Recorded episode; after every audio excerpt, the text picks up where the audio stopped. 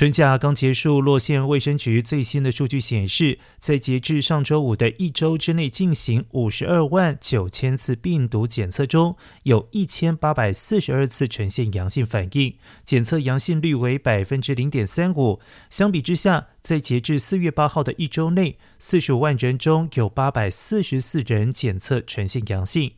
检测阳性率达到百分之零点一九。洛县卫生局局长费雷尔表示，春假结束之后，高度传染性的 BA.2 变种病毒正在导致全县病例和疫情增加。而校园部分，在上周六结束的一周之内，与校园相关的疫情小幅上升到十三起。比起四月九号结束一周内的十一起有所上升。对于校园的相关防疫，洛县官员提到，五月期间将会开设七百四十四家以学校为基础的新冠肺炎疫苗接种诊所，为学生们服务。